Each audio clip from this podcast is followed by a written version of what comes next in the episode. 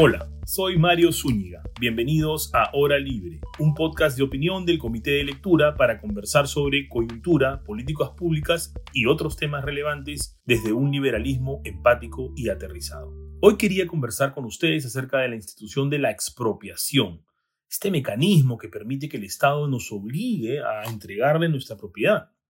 La expropiación es, qué duda cabe, una limitación o intromisión bastante grave sobre el derecho de propiedad, ya que incluso cuando se nos compense, se nos está obligando a transferir algo que no queríamos en principio transferir. Es importante hablar de esto porque posibles expropiaciones o, entre comillas, nacionalizaciones han estado en agenda en el debate público reciente en el país. También quería hablar del caso a propósito de un reciente referéndum que ha tenido lugar en Alemania, donde se ha votado a favor de expropiar a grandes empresas inmobiliarias que construían para alquilar con la finalidad de redestinar esos inmuebles a, entre comillas, viviendas de uso social. Me interesa hablar sobre el caso concreto y sobre algunas reacciones que pudimos observar en redes sociales a nivel local.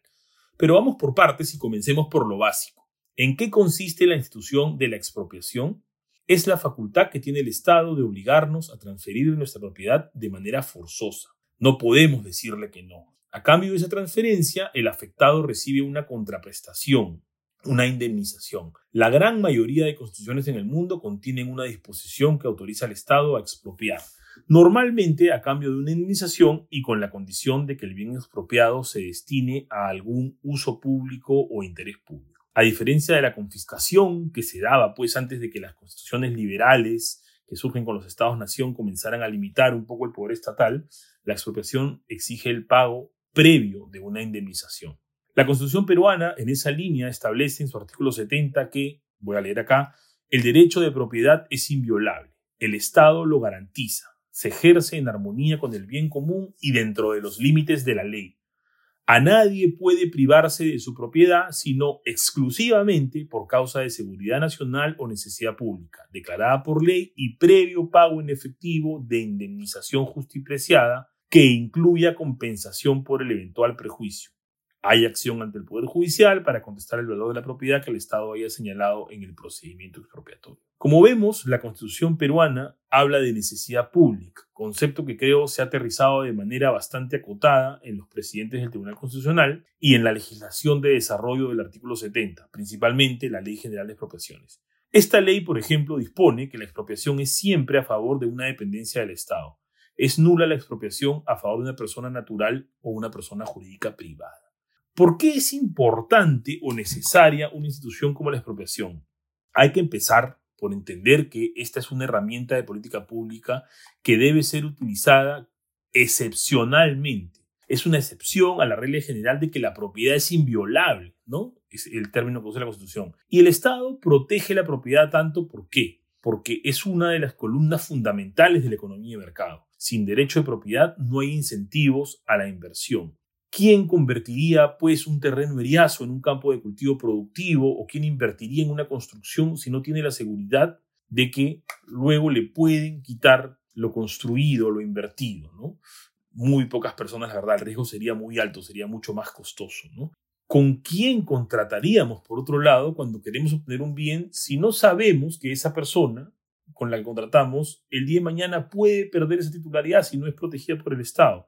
Por eso también, así como contemplan expropiaciones, las mayoría de constituciones en el mundo protegen el derecho de propiedad. ¿no? El derecho de propiedad, recordemos, además es un derecho humano en la Declaración Universal de los Derechos Humanos. Siendo tan fundamental este derecho, no es suficiente entonces que exista una necesidad pública, ¿no? la necesidad de hacer una obra pública, y cuando hablamos de, de obra pública acá pensemos en infraestructura de uso común, ¿no? aeropuertos, carreteras, trenes, puertos, normalmente. ¿no? Los terrenos en principio para estas obras pueden obtenerse y deberían obtenerse en el mercado a través de una oferta de compra. Ahora, hay casos en los que se genera lo que la literatura sobre el tema llama una situación de monopolio bilateral. ¿Por qué? A veces el trazo de una obra determina que sean inmuebles específicos los que deben ser utilizados. En ese caso, pues tenemos un monopolio del lado del posible vendedor. Solo ese inmueble, ¿no? Ese es el único que se necesita que va a ser útil para esa obra. Hay por eso un monopolio. Pero además, dado que la construcción de la obra ha determinado que el inmueble ya no sea tan necesario o ya no sea tan útil para otros fines, ¿no? También el Estado se vuelve el único que puede comprarle. Si hemos hecho el trazo, ¿no? De las obras que les mencionaba, ¿no? Aeropuerto, carretera, tren. Obviamente, si ya tu casa está en el trazo de esa obra y, por tu frontera derecha termina la obra y por tu frontera izquierda vuelve a comenzar, ya no te sirve la otra cosa. Entonces, el Estado también se vuelve el único posible comprador. Por eso hablamos de monopolio bilateral.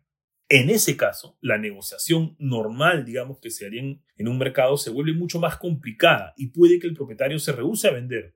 Podría así privar a la sociedad de los beneficios públicos de un bien o, servicio público. ¿no? Entonces, la expropiación en estos casos se vuelve el único camino. Recuerden, no basta que haya una necesidad pública, sino que esta sea la única forma de adquirirla. Luego tenemos el otro requisito, que es el del pago previo de una indemnización justipreciada que incluye compensación por el eventual prejuicio. Esta indemnización es muy importante, no solo por una elemental razón de justicia, que es compensar al propietario por el daño causado, sino también por el incentivo negativo que se generaría con una indemnización subvaluada. El Estado entonces estaría pagando demasiado poco por los bienes que expropia y lo haría quizá con demasiada liberalidad. Y recuerden, repetimos, ¿no? Esta es una institución que debería usarse excepcionalmente. Es importante precisar sobre este segundo requisito que siempre está el riesgo de que la indemnización no compense plenamente al propietario. ¿Por qué? Porque los bienes que se expropian no son tan fungibles, no están con un precio determinado por el mercado, ¿no? Si uno expropiase, por ejemplo, un commodity como trigo o cobre, sería fácil determinar una indemnización perfecta. El expropiado está indiferente entre tener el bien o tener la cantidad de dinero equivalente, pues porque el día de mañana se voltea y lo compra nuevamente. Pero claro, este ejemplo que les doy es totalmente irreal, porque precisamente por su abundancia no tendría sentido que los estados expropien commodities. Si por el contrario, y como sucede en la vida real, expropiamos un bien que no es tan fungible, es difícil conocer el real valor de mercado se corre el riesgo en ese sentido de que exista para el propietario un valor que no podemos ver, que no podemos medir, percibir, ¿no? El valor sentimental, por ejemplo, para, para dar un, ejemplo eh, común, ¿no? Si, como hemos indicado, utilizamos la expropiación con prudencia, solo para la implementación de verdaderos bienes públicos, entonces por lo menos tenemos la tranquilidad de que si fallamos por el lado de la expropiación lo hacemos para obtener un gran valor, ¿no? Un gran beneficio social con esa obra.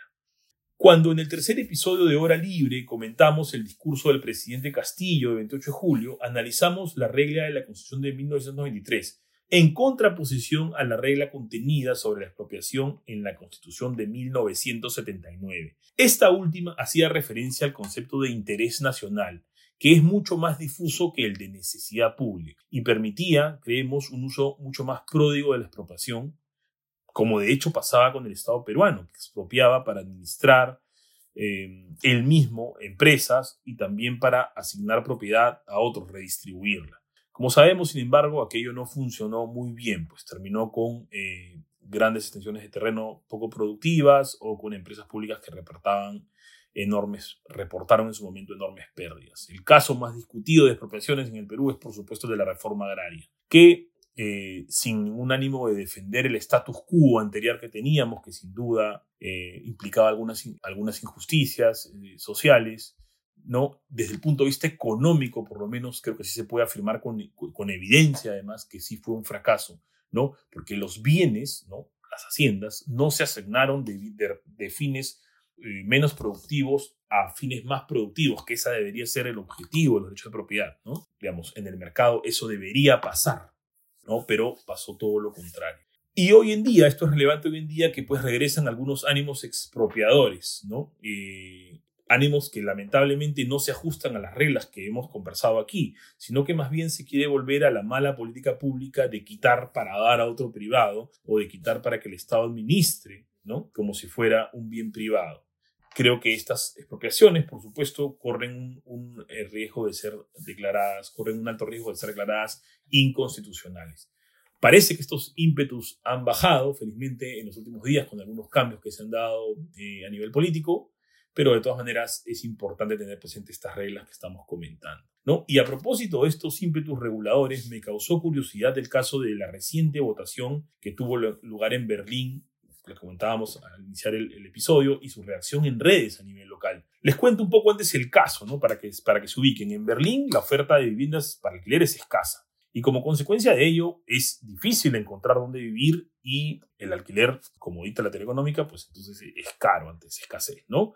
Aprovechando ello, algunas empresas vieron una oportunidad de negocio, construyeron y arriendan. Pero siendo que una, em, el incremento de la oferta que han traído estas empresas no necesariamente cubre toda la demanda, todavía pues se considera que es caro, se denuncia un supuesto acaparamiento, entre comillas, o precios muy altos, entre comillas. Pues bien, hace un par de semanas se votó en un referéndum, que felizmente no es vinculante para el Senado, y, fue aprobada una propuesta para expropiar a las referidas empresas y destinar los inmuebles a, entre comillas, vivienda social. Estamos hablando de 240 mil viviendas, aproximadamente 15% del stock de casas para alquiler de la ciudad. La propuesta además mencionaba que los propietarios debían ser compensados por valores menores a los de mercado.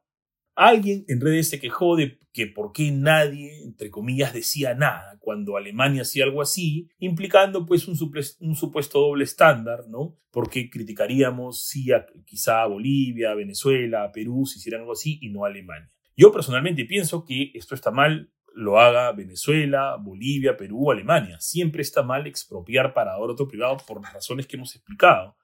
Si se quiere ayudar a las personas que no tienen suficientes ingresos para pagar un alquiler o acceder a otro tipo de vivienda, existen mejores mecanismos de política pública. Se pueden dar, por ejemplo, subsidios directos a las personas para que éstas decidan qué alquilar y dónde. Pero les decía, me sorprendieron algunas reacciones en redes de personas que normalmente sí criticarían una expropiación diciendo que, entre comillas, Alemania sí puede hacerlo bien. Yo discrepo de esa línea de opinión, incluso partiendo de la premisa de que el aparato estatal alemán es muy eficiente, no pueden solucionar eh, el problema de información faltante que es el que eh, causa que no se pueda dar una indemnización perfecta. Entonces, expropiar para redistribuir nos hace correr el riesgo de que al final estamos causando un perjuicio social neto. No, no debería quitarse a un privado para ahora a otro. Esto puede generar una asignación ineficiente de recursos. Nada nos garantiza, por más eficiente que el Estado que sea el Estado, que un adjudicatario privado va a generar más, más valor para ese inmueble. ¿Por qué? No sabemos nosotros qué know-how tiene, qué economías de escala tienen estas empresas y podían, por ejemplo, ahorrar costos en la manutención, en el diseño, en, en, cómo eh, gestionan los pagos de los inmuebles, ¿no? Entonces, se corre grave riesgo de generar un desincentivo para la construcción de, alquiler, de viviendas y alquiler de estas. Y eso a su vez va a generar más escasez. Entonces estamos agravando el problema antes que solucionarlo. ¿Qué podría hacer Alemania para proteger mejor a sus arrendatarios de inmuebles? Deberían empezar por hacer lo que es económicamente obvio, expandir o permitir que se expanda la cantidad de viviendas ofrecidas. Pero esto no se logra expropiando, sino más bien se logra eliminando los controles de precios que Berlín impuso hace algunos años y eliminando restricciones de construcción a nuevos inmuebles. Ello permitiría eh, que, exista una mayor oferta de vivienda que ayudaría a bajar los precios. Es mejor, digamos, hacer que crezca la torta a tratar de redistribuir los pedazos de una torta del mismo tamaño. Muchos países tienen normas de zonificación con muy buenos objetivos de orden, de proteger el medio ambiente, pero hay que tener en cuenta los efectos que puede generar eso ¿no? en la restricción de viviendas. Si quieren profundizar un poco más sobre la institución de la expropiación, les recomiendo revisar el clásico Takings del profesor Richard Epstein de la Universidad de Chicago, o para algo más corto, hay un artículo muy bueno de Enrique Pasquel, que le voy a dejar links a ambos en la descripción del episodio, como siempre. Eso fue todo por hoy. No se olviden que me encuentran en Twitter como arroba msunigap. Déjenme por ahí algunos comentarios, críticas, por, eh, contraargumentos o evidencia en contrario de lo que hemos discutido el día de hoy. Encantado de conversar por ahí. Hasta dentro de dos semanas. Ya nos escuchamos y cuídense mucho.